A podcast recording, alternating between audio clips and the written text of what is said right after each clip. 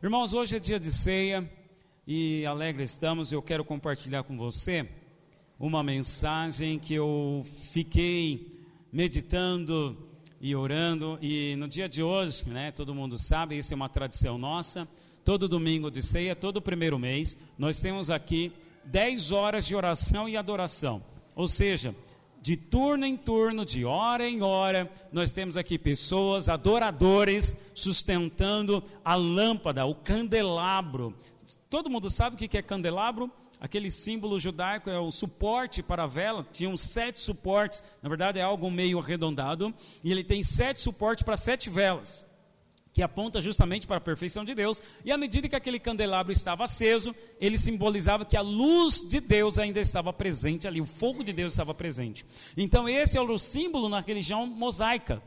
No entanto, na nova aliança, o candelabro é a lâmpada que está em cada um de nós. Nós somos a lâmpada de Deus, nós temos essa lâmpada. Então, à medida que cada um estava aqui, o meu alvo, o meu desejo é que tenhamos mais adoradores ainda, sustentando esse turno de oração e adoração.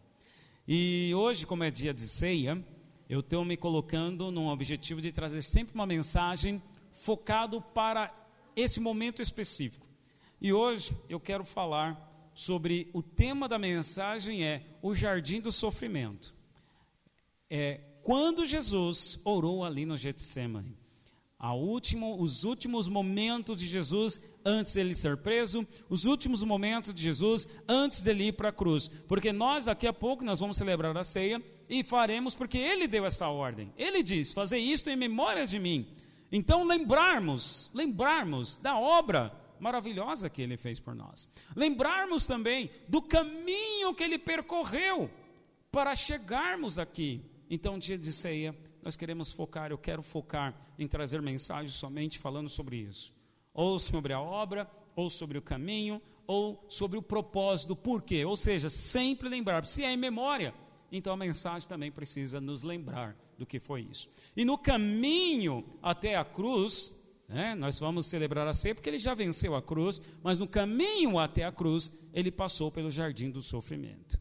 E esse é o caminho que eu e você também passamos. Nós temos o jardim do sofrimento, passamos pela cruz, mas depois da cruz vem a glorificação, ou seja, vem a nossa vitória.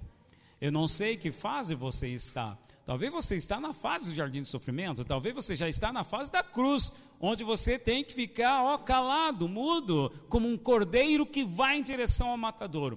Outra vez você já está contemplando a tua vitória, a tua glória, né? Que bênção isso! Mas, irmãos, cada um de nós estaremos numa dessas três, dessas três fases. Então, quero convidar você, abra sua Bíblia, Lucas capítulo 22. Eu quero ler a partir da narração de Lucas, eu achei muito legal, interessante essa narração. Lucas narra, então, ele como historiador, inspirado por Deus, Lucas 22, verso 39. Ele narra como foi esse momento. Lucas 22, verso 39. Amém? Muito bem. Diz assim na versão revista atualizada, nessa tradução, está escrito assim: e saindo foi como de costume. Eu quero que você, se você tiver é, Bíblia impressa ou se a sua Bíblia é online, eu quero que você vá grifando algumas palavras. Sabe, é, nós estamos, irmãos, encerrando um ano e eu estou com o meu coração que Deus ele está nos fazendo começar de novo. Deus ele está liberando algo novo sobre nós. E dentro disso, desse encargo, eu estou assim orando e a minha indagação é o seguinte: que tipo de comunidade nós vamos formar aqui dentro? Que tipo de crentes cristãos nós estamos formando? Então, eu quero dizer para você que um, como bom batista, como bom batista que somos, nós amamos a palavra, amamos a leitura da Bíblia, amamos estudar, amamos né, falar sobre ela, lê-la. Então eu quero incentivar você a fazer anotações. Se você puder, já no próximo domingo, faça suas anotações. Ah, pastor, vou fazendo um bloquinho de notas aqui. Amém. Vou trazer um papel, amém. Sabe, eu estou fazendo. Tô, o que eu estou dizendo para você fazer eu digo que eu já comecei antes. Essa semana eu estava só abrindo parênteses, eu estava em viagem ao trabalho, mas ao mesmo tempo lá em Goiânia, participei da conferência que nós temos anual. Todo ano nós temos nossa conferência, nós pastores, lá na Videira em Goiânia. E eu faço questão, onde eu vou participar de culto, eu faço questão agora de levar minha Bíblia e eu tenho um caderno de anotações. E aí o que acontece? Eu anotei tudo que Deus falou comigo. E aí na volta, Davi, chegando em casa, esqueci a minha Bíblia e meu caderno lá. Falei, Deus, sabe, eu lamentei, lamentei, mas um irmão meu, querido, um colega, já, já está com ela, vai mandar pelo correio, mas me, me partiu um coração, porque, meu, tá todas as minhas anotações, o que Deus está falando, quero incentivar você, sabe, quando você está orando, eu, quando eu vou para o meu momento devocional, quando eu vou para a sala de oração, quando eu vou adorar a Deus, eu deixo meu caderninho ali aberto, porque o que Deus falar comigo, eu quero anotar. Às vezes, eu quero dizer isso para você, às vezes vem ideias. Você está orando, vem ideias, mas você não anota. E ali, aquelas ideias, é justamente Deus colocando impressões no seu espírito. É Ele falando com você. Aí você não anota e esquece. Aí passa o tempo, você não pôs em prática, porque não obedeceu, não seguiu aquilo que Deus falou com você. Então eu quero incentivar você Tenha seu caderno de anotação, traga sua Bíblia, note na sua Bíblia, no seu caderno de anotação, quando você ouvir uma pregação, uma mensagem, tá? Leve essas mensagens, suas anotações e o que Deus falar com você também para a sua reunião de célula. Eu quero incentivar você também a compartilhar lá na célula o que Deus falou no seu coração, porque para cada um aqui, Deus fala, mas cada um está tendo uma experiência. A mensagem vai ser uma, mas interessante que cada um vai, porque é, por isso somos corpo, cada um é membro do corpo e para cada um Deus dá uma graça, Deus dá um dom. E eu quero que cada um venha pôr em prática essa graça e esse dom. Amém? Então, já dizendo para você, eu quero que nesse texto que nós vamos ler, eu vou dizer algumas palavras-chave para você grifar, tá bom? Então, a primeira palavra-chave aí, está no verso 39, saindo foi como de costume. Grife aí, ó, ou destaque na sua Bíblia online como de costume. Grife isso, tá bom? Seguindo a leitura. Ele foi, como de costume, para o Monte das Oliveiras. E os discípulos o acompanharam. Chegando ao lugar escolhido, Jesus lhes disse: Orai para que não entreis em tentação. Grife aí, orai para que não entreis em tentação. Verso 41, ele, Jesus, deu essa ordem, e ele, Jesus, por sua vez, se afastou cerca de um tiro de pedra e de joelhos orava, dizendo: Pai, se queres, passa de mim esse cálice, contudo, não se faça a minha vontade, e sim a tua. Grifa aí, passa de mim esse cálice. Grife aí passa de mim esse cálice. Verso 43: Então, depois de orar, lhe apareceu um anjo do céu que o confortava. E estando em agonia, orava mais intensamente, grifa de novo, estando em agonia, o que, que ele fazia? Ele chorava, ele lamentava, ele desistiu, ele abandonou a cela, abandonou a igreja. Não, ele orava mais intensamente intensamente. E aconteceu que o seu suor se tornou como gotas de sangue caindo sobre a terra.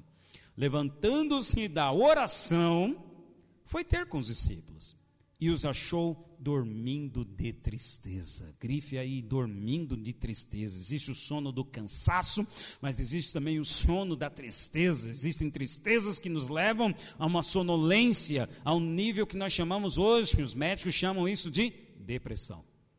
E disse-lhes: Por que estáis dormindo?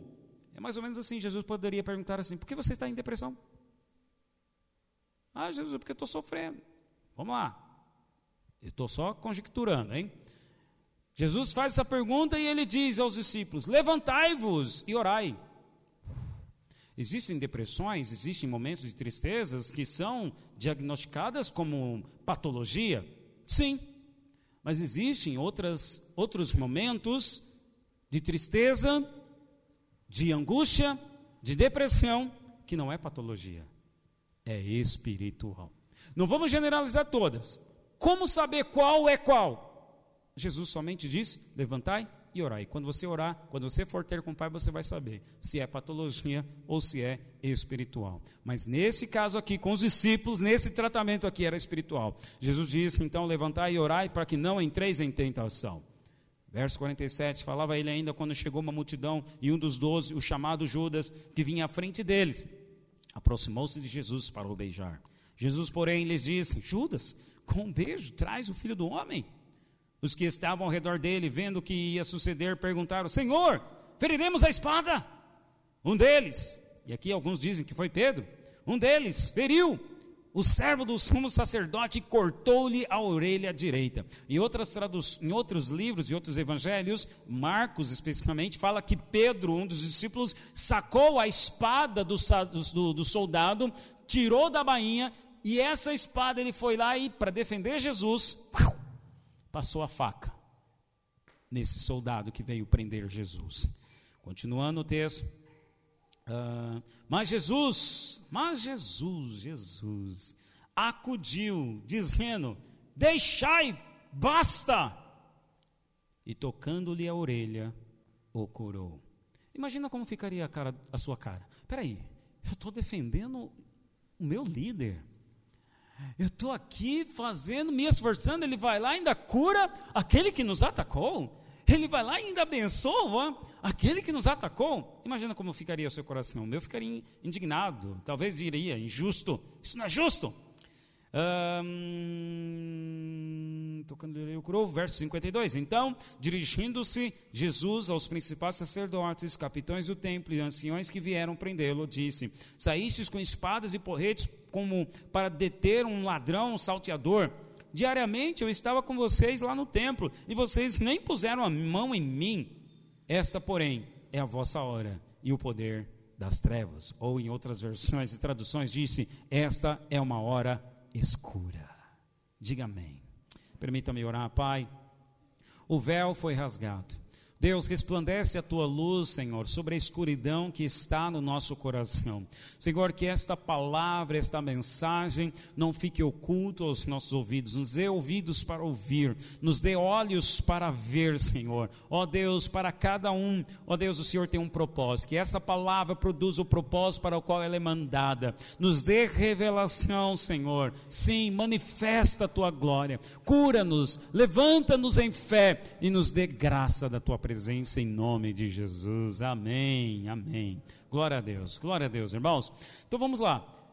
No texto, eu pedi para você gravar, grifar aí algumas palavrinhas chaves, e porque elas fazem muito sentido e conexão.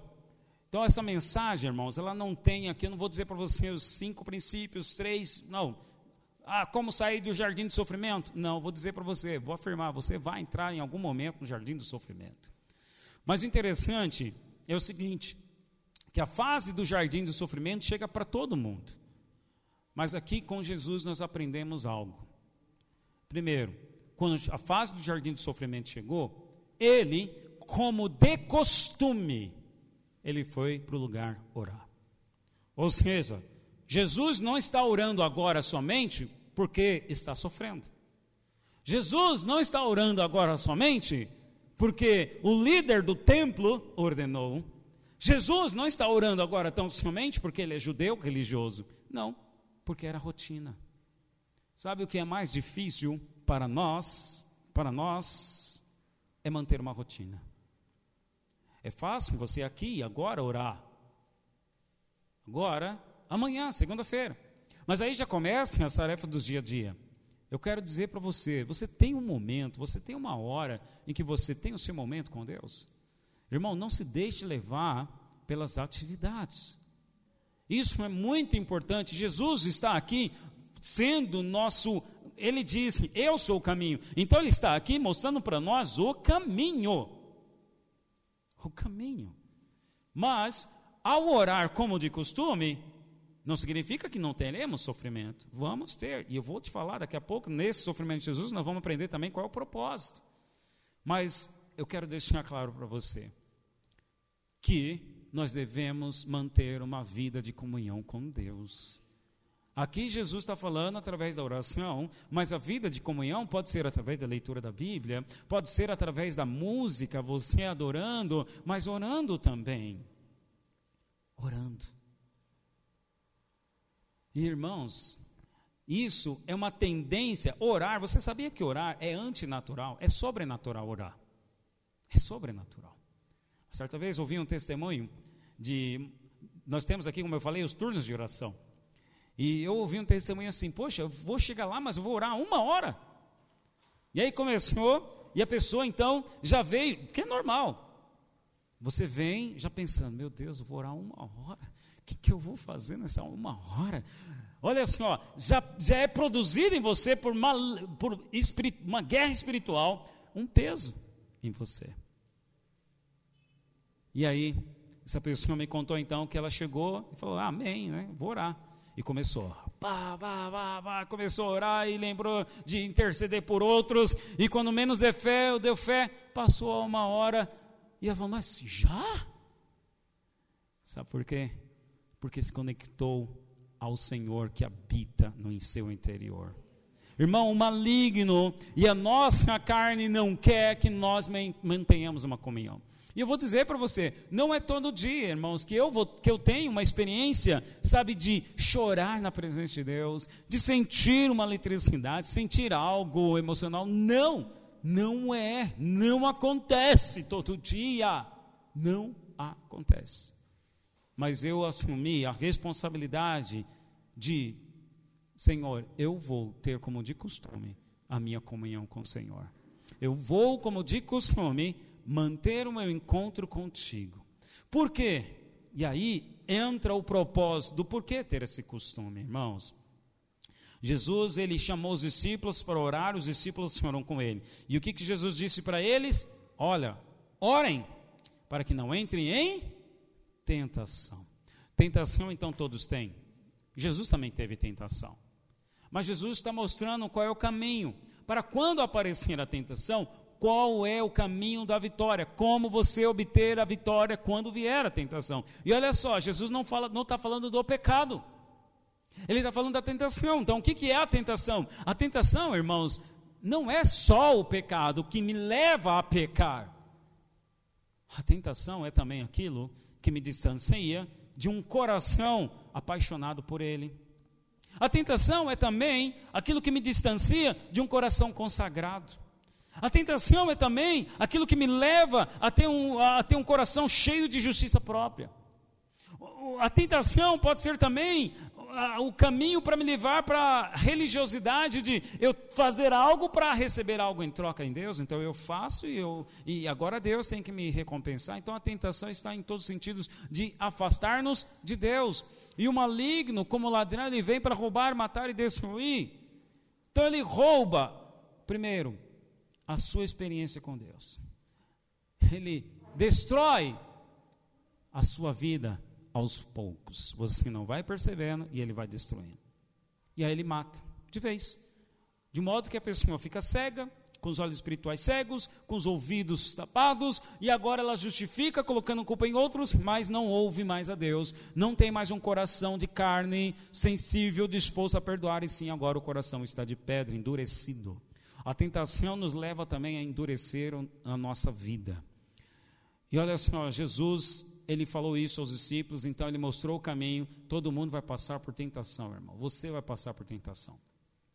Amanhã já começa quando você já sair daqui do prédio. Já começa amanhã as atividades quando você já começa, tentação de já vir rotinas, já vir atividades para te distrair e não você não ter, não. Aí na ceia você chega, não, Deus, mais uma ceia, Senhor, eu faço uma aliança, Senhor, nesse mês eu não vou pecar. Não, Senhor, nesse mês eu vou ler a Bíblia. Senhor, nesse mês eu vou fazer o jejum às quartas-feiras. Não, nesse mês nesse, eu vou aos cultos à quarta-feira, Senhor, na sala de oração. Deus, não, nesse mês eu vou ler. Não, nesse ano, Senhor, eu vou ler a Bíblia toda. Aí você não faz nada do que você prometeu.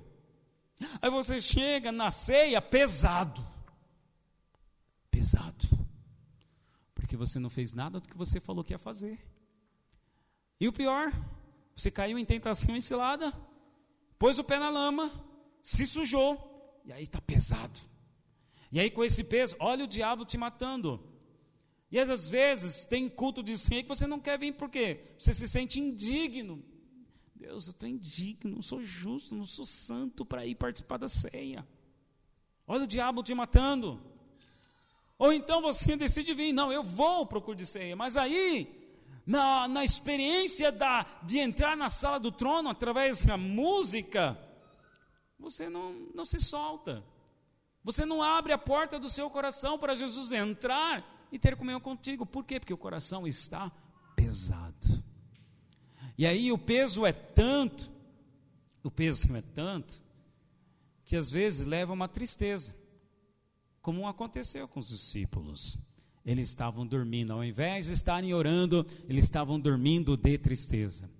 Você já ficou triste em algum momento da vida em que você não sentiu vontade de orar? Alguém aqui já aconteceu isso?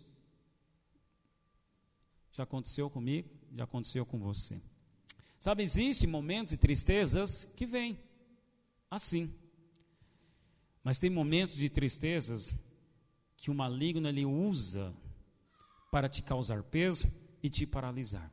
E o que, que aconteceu com os discípulos? Jesus teve o um momento dele, e os discípulos não tiveram o momento dele.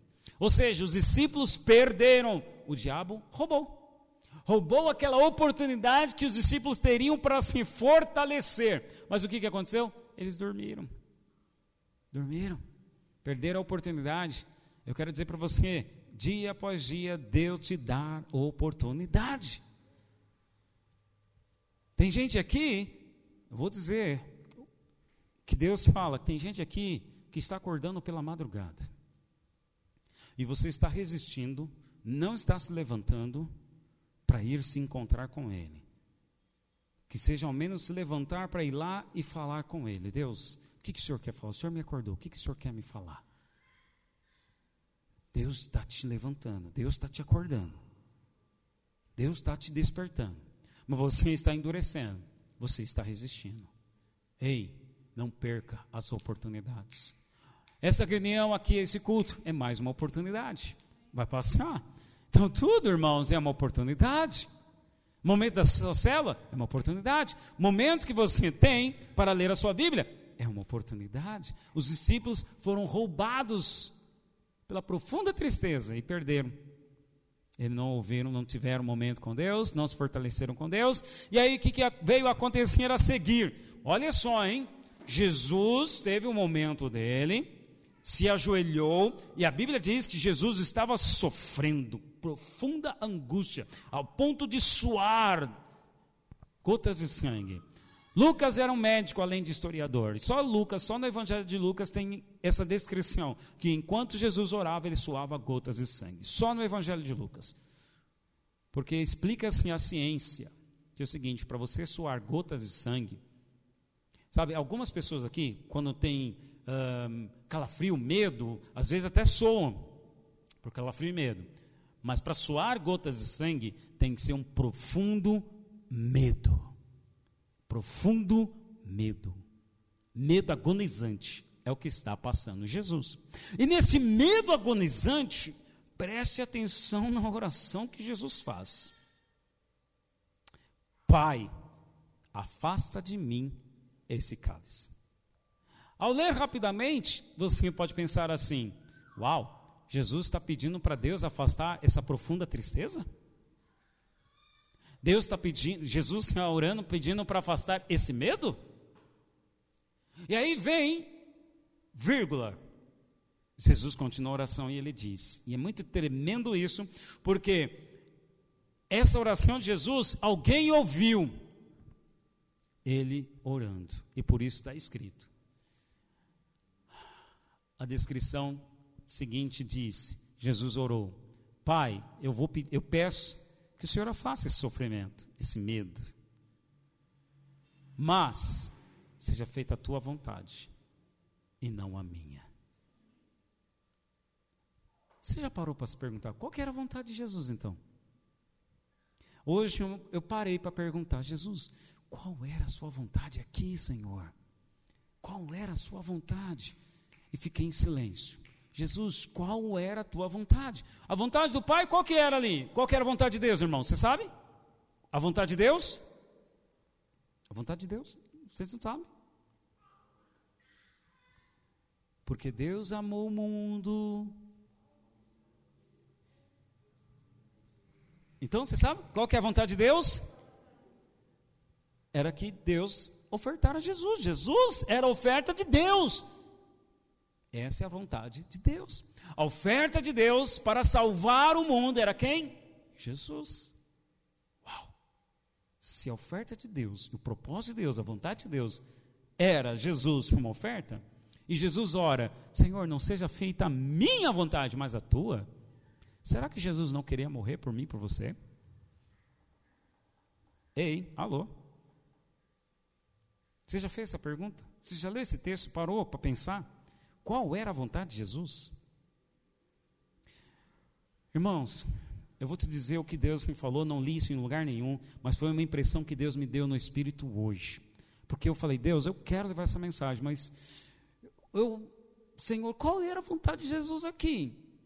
Será que Jesus não queria morrer no meu lugar? Jesus está pedindo para livrar do sofrimento?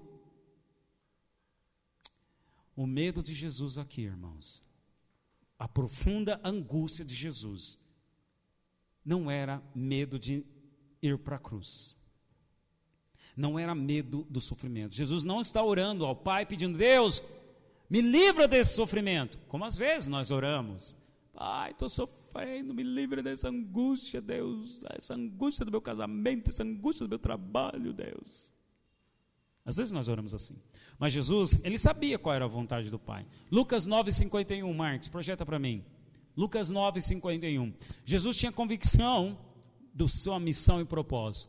E aconteceu que, ao se completarem os dias em que devia ele ser assunto ao céu, manifestou no semblante a intrépida resolução de ir para Jerusalém. Isso aqui, ó, é Lucas 9. Então está antes de Lucas 22. É antes dos jardins do sofrimento. Em Lucas 9, todo mundo viu no semblante de Jesus, ele tinha convicção de que ele tinha que ir para Jerusalém. Fazer o quê? Um passeio? Um rolê? Não ser morto, ser preso e ser morto. Jesus tinha convicção. Então, aqui a gente tira uma resposta.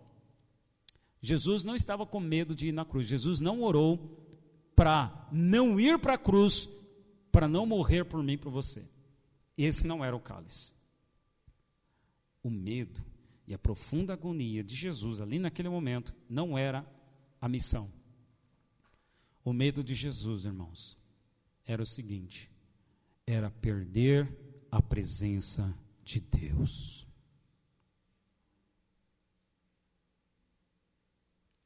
Olha o silêncio da morte. Jesus está orando profundamente, porque a missão era essa, ele tinha convicção, mas para ele morrer, para ele cumprir essa missão, por algum momento ele teria que ficar sem a presença de Deus. Pastor, de onde você tira isso? já na cruz. Ah, e interessante. Bom, temos aqui a Lucas 22 ainda. Ele fala: Senhor, que não seja minha vontade, mas a tua. Então, qual que era a vontade de Jesus? A vontade de Jesus era o seguinte: tem outro meio? Tem outra forma? A minha missão é essa: eu vou salvar a humanidade, eu vou ser a sua oferta, mas tem uma outra forma? Se Jesus não tem outra forma, então que seja da sua forma que seja do teu modo. Ou seja, que por um momento eu fique sem a sua presença. Lá na cruz, agora já crucificado, Jesus, ele grita. Você conhece o grito? Fala aí. Um, dois, três. Eli, Eli, lama sabachthani. Que quer dizer o que, irmãos? Deus meu, Deus meu, por que me desamparaste? Qual era o profundo medo e sofrimento de Jesus? Medo de perder a presença. Eu e você, e eu me incluo, mas eu estou dizendo, Jesus, eu quero mudar, eu quero me libertar da religiosidade. Eu e você, por vezes e por muitas vezes, nós oramos pedindo a Deus para nos livrar do sofrimento e nos esquecemos da presença dEle. Eu e você, por muitas vezes, quando vamos orar, o centro da nossa oração, do nosso tempo com Deus, é encontrar uma solução para os nossos problemas, para que eu tenha uma vida melhor. Então você gasta ali uma hora, você gasta ali dez minutos orando, mas querendo encontrar uma solução para o teu problema. Por quê? Porque você quer uma vida melhor. Mas em nenhum momento você focou a presença dele. E irmão, de uma forma religiosa, o diabo também está te enganando e você está perdendo esta oportunidade de conhecer mais a Deus, porque todas as coisas cooperam para o bem daqueles que amam a Deus, então ele está usando de cada circunstância para ele se apresentar a você. Mas o que você faz? Ou o que você fez? Ou o que você anda fazendo? Fugindo, tentando encontrar outras soluções e meios Alguns até pensam, né? Assim, dessa forma, poxa, a minha vida não está funcionando, eu estou perdendo a esperança. Estou preocupado com o enfraquecimento da minha fé, com a perda da confiança em Deus. Considere o seguinte: que talvez a possibilidade da sua fé e confiança precisarem ainda enfraquecer mais ainda, mais ainda, até o ponto de desaparecer completamente a sua fé das promessas que Deus Preste atenção no que eu vou falar. Até o ponto, a sua fé desaparecer, a sua esperança desaparecer, até o ponto de você completamente a sua fé desaparecer nas promessas que Deus nunca fez. Porque nós construímos expectativas e nós colocamos às vezes para Deus promessas que Ele tem que cumprir, mas que Ele não fez para você. Talvez o Deus no qual você está perdendo a confiança é um Deus que não existe. Forte isso, né? É um Deus que não existe. Um Deus que não poderia ser amoroso se lhe desse algo menor do que Ele mesmo. Ele deu a Ele mesmo. E é isso que Ele quer dar a mim e a você. O que aconteceu lá na velha aliança? Deus no Monte Sinai, dá as tábuas da lei e os mandamentos para Moisés, mas como um padrão nível alto para mostrar para o povo: olha, povo, esse é o padrão. Então o foco era o seguinte: era olhar para aquele padrão e dizer: eu não consigo, eu preciso de alguém, eu preciso de um Salvador, eu preciso de um Messias. Mas o que, que o povo fez olhando na velha aliança? Eu consigo. É isso? Então, eu consigo, eu obedeço, eu vou fazer. Nós nos apegamos dessa forma, achando que eu faço, eu consigo, e aí agora Deus tem que me dar, porque eu fiz, porque eu obedeci. E aí nos enchemos de justiça própria. Voltemos ao encontro de Jesus ali com os discípulos. O que é tremendo é que alguns que não entendem essa circunstância,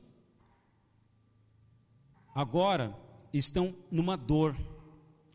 E aí sente que algo está faltando, a dor ela continua se aprofundando. E aí ele busca fugas em fantasias pornográficas, em passeios, em sobremesas deliciosas, no ministério frenético. E tudo isso oferece às vezes até mais alívio na cabeça dele, mais alívio do que a oração. Mas não oferece. E o pior, a pessoa faz tudo isso e se sente miserável.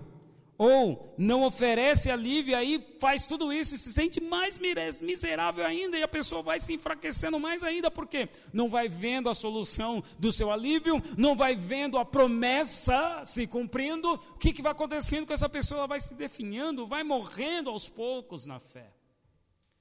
Que triste isso, irmãos. É triste isso. Porque esse é um abandono de conhecer a pessoa de Cristo. Queremos conhecer, queremos ter o que Ele tem para nós, ao invés de conhecer. Sabe, hoje eu quero lançar um desafio para você. Você quer um novo estilo de vida? Você quer desfrutar daquilo que Deus tem para você? Então aceite esse convite. Só você lembrar que o sangue de Jesus que abriu um novo caminho, esse novo caminho não foi para um método de fazer a minha vida funcionar, mas o sangue de Jesus que abriu um novo caminho foi para eu encontrar-me com a presença de Deus. O sangue do novo e vivo caminho foi para quê? Para me encontrar com o Pai revelado. Quando Jesus diz: Fazer isso em memória de mim, não é porque, olha, porque Jesus, então, ele tem a minha vitória. Eu estou aqui sofrendo, mas Jesus tem a minha vitória. Ele veio para me levar à vitória. Ele rasgou o véu para me levar à vitória. Irmão, o sangue do novo vive o caminho. O véu rasgado foi para você entrar na sala do trono e encontrar com Ele. Ele, a pessoa dele. Ele é o mais importante. Ele é o centro de nós estarmos aqui, o motivo. Ele é a razão de você viver. Mas, pastor, o que, eu faço com o meu sofrimento? O que, que eu faço quando eu estiver sofrendo? O que, que eu faço? Vamos lá. Primeiro, o que não fazer? Quando você estiver em sofrimento, ore. Não deixe de orar. Voltando ao exemplo dos discípulos, deixaram de orar, perderam a oportunidade. Aí, quando chegaram para prender Jesus, o que, que eles fizeram? Não estavam com o coração cheio do Espírito, mas estavam com o coração cheio da religiosidade. Entraram no modo justiça própria. O que, é o modo justiça própria? Eu vou fazer do meu jeito. Fazer do meu jeito. E qual era o jeito que Pedro encontrou? Vou sacar a espada e vou defender. Então vamos defender com a espada aqui, com o que eu tenho. Eu vou fazer com o que eu tenho. Aí, trazendo para a nossa vida e contexto atual, você tenta e você faz do seu jeito, com o que tem, da sua forma. Aí não dá certo, você está esgotado. Aí você para e fala: agora é só Deus na causa. Agora é só Jesus na causa. Jesus, agora é só o Senhor que pode resolver isso. Mas peraí, por que, que ele não foi ele desde o primeiro começo? Os discípulos, discípulo Pedro, então, quando foi lá para a justiça, prova, vou resolver do meu jeito, Jesus mostrou: Ei, Pedro, basta, basta, chega, chega de justiça própria, Pedro. Vocês estão mandando comigo, me acompanhando e ainda não entenderam? Essa é a revelação profunda que Jesus dá. Quando eu estou em sofrimento, irmãos, Jesus, ele, Deus, ele derrama do amor dele no meu coração. Esse amor de Deus lança fora todo medo, como escreve João. Esse amor me dá a esperança de um futuro melhor. Mas eu estou sofrendo na vida presente, mas eu tenho esperança da vida vindoura. A esperança está na vida vindoura, não está aqui. Jesus, então, ele vai lá e opera um milagre. Pedro, você cortou a orelha dele? Não era para fazer isso. Pedro viu Jesus curando a orelha do soldado que veio prender ele. Olha só. Vou colocar um outro exemplo. Esse, isso é o que aconteceu na Bíblia. OK? Agora vou colocar um exemplo para aplicação da sua vida. Imagina você, mãe, o pai, que você está com dificuldade com o seu filho, filho já adolescente, e ele resolve não mais seguir os caminhos da igreja, resolve enveredar para os caminhos das drogas, resolve partir para um modo em que você, poxa, mas não foi isso que eu ensinei, poxa, não foi esse o exemplo que eu dei, e isso tira o seu sono, como mãe e pai. Isso te deixa triste ao modo que você já não está mais concentrado no seu casamento, ao modo que você já está não conseguindo, não consegue mais realizar suas tarefas do trabalho, isso está te esgotando emocionalmente e fisicamente. Está sofrendo ou não está? Está. Aí imagina agora essa mãe ou pai agora fazendo, como Pedro, fazendo de tudo, com a espada, se esforçando, com tudo que tem, com tudo que pode mas não muda, não acontece nada. Então, qual é o caminho que essa mãe ou pai deveria fazer? Ela fazer desse jeito é o caminho de Pedro. O caminho de Jesus. O que Jesus fez? Ele foi orar enquanto estava sofrendo. Então, enquanto estou vivendo essa situação, eu vou orar ao Pai. Deus, estou sofrendo. Veja que Jesus estava sofrendo. Ele em nenhum momento omitiu. Em nenhum momento omitiu. Senhor, eu estou sofrendo, estou, está pesado sobre mim. Senhor, me ajuda.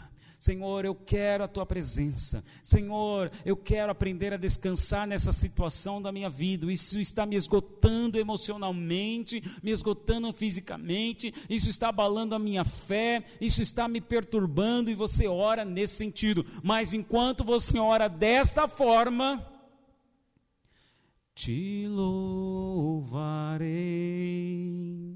Não importam as circunstâncias, adorarei.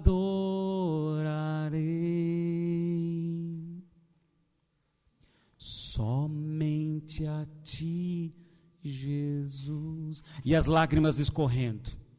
E a circunstância de pavor e medo te cercando. Mas sabe o que vai acontecer? Agora você se levanta desse momento que você orou. Desses muitos momentos, porque não vai ser um momento e isso vai acontecer automaticamente. Mas eu vou dizer para você, como de costume, se você tiver isso como de costume, se você fizer isso sempre, você vai se levantar como fez Jesus. E você vai olhar para essa pessoa que está te provocando esse esgotamento, esse sofrimento, você vai olhar para ela com o olhar de Jesus. Você vai servir esse filho, essa pessoa que veio para te trazer sofrimento, para te acusar, você vai olhar para ele com um olhar piedoso, olhar de Jesus. Eu vou amar, porque ele não sabe o que está fazendo. Jesus, quando curou a orelha do, do soldado, ele quis mostrar isso para Pedro: Pedro, eles não sabem o que estão fazendo. Por isso eu resolvo perdoar. Eu vou amar, mas é um amor sem esperar nada em troca eu vou servir, mas não vou servir para que ele mude do, do, da forma como eu quero. Não, eu vou servir como Cristo serviria a, a ele, a ela. Pagando ao invés de mal com mal, eu vou me esforçar para pagar o mal com bem. Foi o que Jesus fez. E Jesus, então, ele pagou o mal que aquele soldado estava vindo fazer para ele, ele pagou com bem. Enquanto você serve essa pessoa que está te trazendo tristeza, Deus vai derramando no seu coração mais amor por ela, mais perdão. E enquanto isso, nos bastidores, o próprio Espírito Santo vai trabalhando no coração daquela pessoa também. Diz os estudiosos, isso não está na Bíblia, mas diz os estudiosos, que esse soldado que teve a orelha cortada foi o mesmo que lá depois que Jesus morreu, gritou, entregou-se à morte, o céu se fechou. Foi esse que mesmo que disse: esse verdadeiramente era o Filho de Deus. O coração dele se converteu. Por quê? Porque lá atrás Jesus serviu com amor. E aqui eu encerro. Olha a figura da cruz. Qual que é o formato da cruz? É uma madeira vertical e uma madeira horizontal. Na cruz, ali, o nosso relacionamento vertical com Deus estava quebrado. Jesus restaurou a ponte. Ele nos leva, Ele é o caminho de volta a nos encontrarmos com Deus. Na cruz horizontal, ele restaura os relacionamentos quebrados e caídos entre pais e filhos, entre esposa e esposo, entre irmãos e irmãs, entre amigos. Ele restaurou o relacionamento horizontal. De tal modo isso aconteceu que lá em Atos, primeira vez que o povo foi chamado de cristão, e foram assim chamados porque reconheciam que todo o povo que frequentava aquela comunidade eram iguaizinho a Jesus. Iguaizinhos a Jesus. Deus restaurou o relacionamento entre irmãos. Eu vou te servir, mas não porque eu quero algo em troca. Eu vou te servir, porque se Jesus estivesse aqui, ele te serviria também. A ceia é para lembrarmos isso. Irmão, se você está com um relacionamento quebrado com algum par seu, par que eu falo é com alguma pessoa, Abra o seu coração e restaure. Sirva essa pessoa. Aprenda essa lição então no meu sofrimento. Qual é o seu sofrimento? Ao invés de você focar no seu tempo de oração, a sua oração pelas finanças, a oração. Irmãos, eu por muito tempo, a minha oração no meu tempo com Deus era: Deus, multiplica a igreja, Deus, salva vidas, Deus, Senhor, abençoa nossas finanças, Deus, levanta líderes. Por muito tempo a minha oração era essa, no meu tempo de oração é dedicado a isso. Aprendi e mudei. De um tempo para cá, e os irmãos estão percebendo a mudança. O meu foco no meu tempo com Deus é Ele, é a pessoa dele. Eu honro a pessoa dele. Nas nossas músicas, eu pego muito no pé dos meninos aqui da equipe de música. Eu pego muito no pé. A música tem que me levar a falar dele, para ele, amar a ele porque você sabe, existem louvores que é para você. Louvores que é para te encorajar. Mas existe louvor e adoração que eu reconheço quem ele é. Que eu adoro o que ele é. Abra o seu coração, irmão. Vamos colocar em pé. Oh Deus. Eu tinha mais coisas que eu escrevi aqui, mas eu sei que o Espírito já está falando ao seu coração. E eu quero desafiar você, você nessa semana, a deixar, meditar nessas coisas. E lá na sua célula, você deixar Deus usar você com seus irmãos. Durante essa semana, deixar Deus usar você com seus irmãos. Irmãos, que tipo de comunidade nós queremos ser conhecidas? Conhecido. Como que nós queremos ser conhecidos? Muitos viram, nós estamos acompanhando agora os jogos né, da Copa do Mundo. Você deve ter visto, não é? E minha esposa falou isso hoje para mim. Que teve um jogo aí da seleção brasileira, que a Nora, do Tite, o técnico, tem um filhinho, não sei, não lembro qual é a idade, mas ela estava indo e para sair do estádio até chegar na estação do trem, é, longe, distante. E um, um estrangeiro, sírio, Legal. Um sírio abordou ela e falando ali para ela em inglês, falou: Olha, você quer ajuda? Aí ela disse: Sim, eu, eu aceito, eu quero ajuda. Aí ela filmou, olha só, o cara serviu, nem sabia quem era, era uma pessoa da multidão, ele só serviu. Aí ela filmou, mostrou para o sogro, para o Tite, o Tite, muito grato, falou: Não, pegue o contato desse cara, chama ele, eu vou dar a camiseta da seleção brasileira autografada por toda a equipe, ele vai ganhar. Irmão, o cara serviu sem saber quem era, sem saber ou sem esperar nada em troca, apenas serviu. Apenas serviu. Isso é uma lei de Deus, irmãos. Ele recebeu a recompensa. É isso, irmão. Apenas ame Apenas sirva e ame a presença de Jesus. O que você deseja, e às vezes até mais além, porque Ele é poderoso para fazer muito mais além do que pedimos ou pensamos, segundo a unção dele que opera em nós. Você está focado no seu problema, mas Deus quer dar muito mais além. E a Bíblia diz que Jesus não focou então no problema. E qual foi o resultado depois da glória? Ele recebeu um nome que está acima de todo nome. Ele foi glorificado, ele foi exaltado. Irmão, o caminho para você prosperar, o caminho para a sua vitória está em você se encontrar com Ele.